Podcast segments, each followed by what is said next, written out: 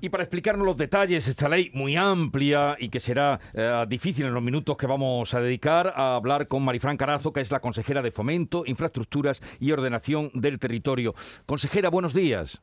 Hola, buenos días, Jesús. Llegó el día. Ya entra en vigor eh, esta nueva ley del suelo, eh, ley estrella de la legislatura y, y, y ¿qué, ¿qué ha cambiado o qué va a cambiar? Bueno, pues llegó el día, en efecto. Eh, hoy entra en vigor una nueva ley que llega en el mejor momento, en el momento en que Andalucía necesita contar con una norma actualizada. La norma anterior tenía más de 20 años y sufrió numerosas modificaciones, pero que además viene a simplificar el urbanismo.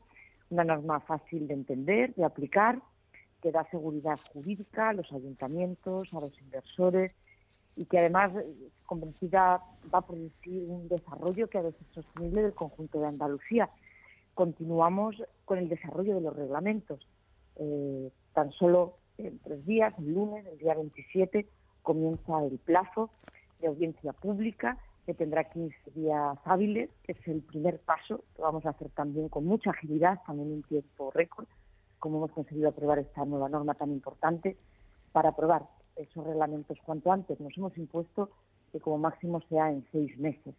Pero Jesús, es importante decir que hoy ya la ley se aplica, ya puede desarrollarse, tiene garantías suficientes en su régimen transitorio, mantiene vigente la legislación procedente de los procedimientos que se habían iniciado con anterioridad a su entrada en vigor, vigentes los reglamentos anteriores, porque fíjense, esto se tiene que saber, en 20 años solo se aprobó un reglamento, el de planeamiento y gestión era del 78, preconstitucional, pero eso se mantiene en vigor, en tanto aprobemos ese nuevo reglamento que va a dar bueno, pues, seguridad jurídica al desarrollo de la ley. Pero entra en vigor con todas las garantías y desde luego que los ayuntamientos tienen la oportunidad, ya lo están haciendo numerosos ayuntamientos, de comenzar a actualizar o a preparar un nuevo planeamiento para desarrollar sus municipios.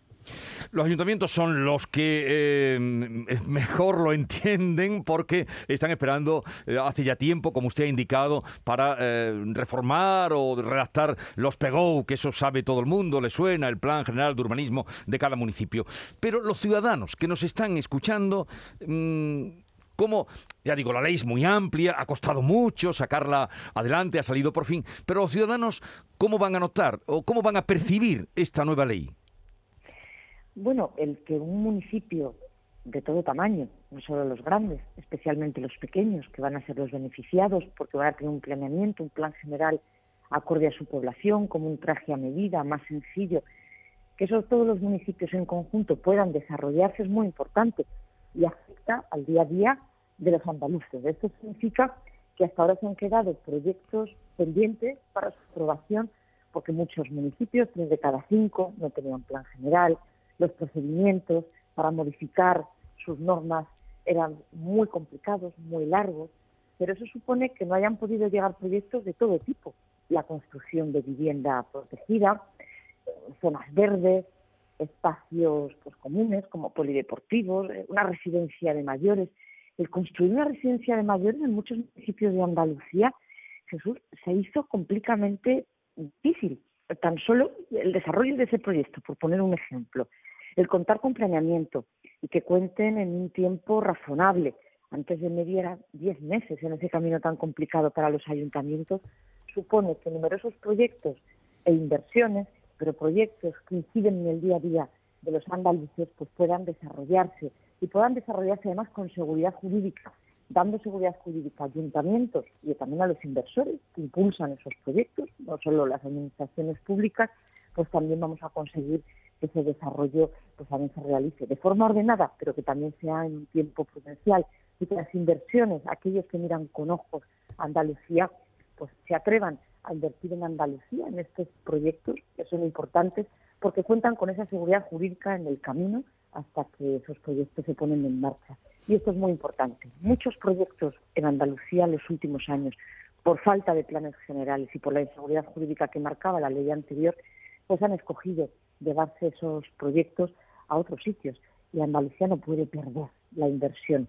Una norma clara, sencilla y que da seguridad jurídica a inversores y también a ayuntamientos.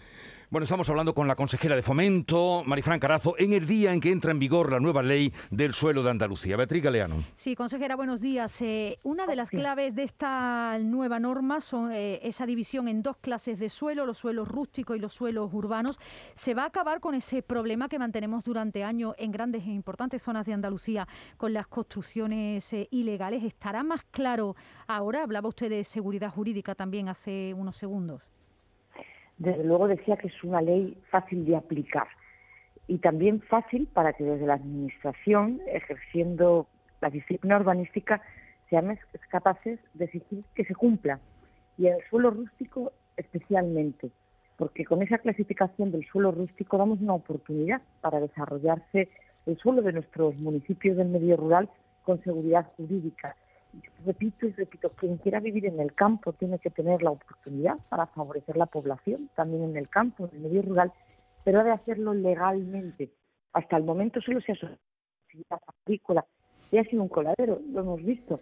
Al final, eh, numerosas viviendas irregulares han proliferado en Andalucía, pero no solo en el litoral, también en el suelo rústico. Por tanto, esta nueva norma favorece ese desarrollo del suelo rústico de los, de los municipios de forma ordenada, con viviendas aisladas, eh, que son, tienen de ser unifamiliares, pero marcando, eh, y lo marcaremos aún más en el reglamento, de qué forma debe hacerse para que sea legal y para evitar esas casi 300.000 viviendas irregulares que han proliferado en Andalucía en los últimos años, que pone de manifiesto el fracaso de la ley anterior y la escasa vigilancia por parte de la Junta anterior y también por parte de los ayuntamientos. Por cierto, se fortalece la disciplina urbanística para que no se pueda incumplir la norma. Vamos a seguir vigilando, hemos multiplicado por tres esa actividad y se delimitan las competencias también de los ayuntamientos con absoluta claridad porque son compartidas para facilitar la aplicación de la norma y sobre todo exigir ese cumplimiento conforme a la ley. Bueno, trabajo desde luego tiene por delante y mucha gente que le esté escuchando seguro que pone la confianza en esas viviendas irregulares que usted también ha, citado, que esperan alguna solución para lo que sea, pero salir de ese estado. ¿Está usted contenta, consejera? Pues la verdad es que sí, satisfecha. Ese, ayer aprobamos también el decreto de simplificación, que es un nuevo paso para dar cumplimiento a la voluntad del Gobierno. El presidente de la Junta de Andalucía nos encargó reducir burocracia, bueno, nos pedía buena parte de la sociedad andaluza, reducir normas, simplificarla, aclarar los procedimientos, hacerlos más sencillos, más fáciles eh, y cortos de aplicar. Eso no significa en ningún caso desregularizar y yo creo que ese camino, con la aprobación de la lista y con el decreto del día de ayer de simplificación, pues va a ser posible que en un momento donde Andalucía necesita salir de la crisis, la inversión eh, llegue a Andalucía y que se pueda facilitar ese desarrollo que ha de ser sostenible y ordenado en el conjunto del territorio, en el conjunto de Andalucía. Luego yo creo que Andalucía está de enhorabuena y el camino emprendido pues está dando ya sus resultados con la aprobación de normas tan importantes como esta. Andalucía va a ser la comunidad autónoma donde se ha dado un paso determinante, el más determinante del conjunto del Estado. Y ahora me va a permitir usted y los oyentes también que vaya una cosa muy concreta, usted ya sabe seguro por dónde voy, y es que el otro día la vi, hace tan solo unos días, ya noto que se sonríe, la vi en la prensa de Jaén, porque a veces eh, no se hace eco, la, pero estaba usted en la prensa de Jaén con el tema del tranvía. Creo que ya eh, tiene usted las llaves de las cocheras, tiene usted la llave del tranvía. ¿Cuándo va a echar a andar el tranvía de Jaén? Yo espero que se haya enterado su amigo, porque eso es importante. Desde luego que estamos dando también pasos que son determinantes, desenmarañando, bueno, pues una historia de muchos años, de más de una década, que después de invertirse por parte del gobierno de la Junta de Andalucía anterior más de 120 millones de euros, pues se quedó parado. Y no ha sido fácil. Hay que teníamos primero que anular un convenio anterior, extinguirlo, firmar uno nuevo. Eso que parece sencillo se hace complejo para la Administración y a partir de ese momento, bueno, el paso que hemos dado esta semana de ya tener el uso y ser los titulares de los trenes que llevan 20 años parados y también de la infraestructura, pues ya nos abre la oportunidad en 2022 de poner a punto la infraestructura, porque ha habido actos vandálicos y hay que reponer esa vía y también los trenes. Ese es el primer paso para la puesta en servicio del tranvía de Jaén. Estoy convencida que con el esfuerzo que hemos realizado ese tranvía merece, merece su puesta en servicio y espero también que sea cuanto antes. Ahora los técnicos no tienen que decir en qué estado se encuentra esa infraestructura de los trenes, ponerle a punto y sacar los contratos que son necesarios para su puesta en servicio. Pero más o menos desbloqueado. Sí. Yo creo que es importante esta infraestructura. Pero ¿cuándo cree usted, consejera, más o menos en el primer trimestre, primer semestre del 22 que pueda rodar el tranvía de Jaén? Bueno, dijimos que las pruebas de seguridad se van a realizar a lo largo de 2022. Los primeros meses de 2022 van a ser para la puesta a punto tanto del material móvil como de la propia infraestructura, esperando que una década después pues no tenga problemas importantes y que se puedan poner esas pruebas de seguridad que también son necesarias a lo largo de 2022. Yo creo que con estos proyectos que son tan esperados, donde se han prestado tanto a sumar expectativas, más vale paso a paso ir informando, como me he comprometido en Jaén, con absoluta transparencia de cómo se desarrollan cada uno de los contratos antes de poner esa fecha definitiva.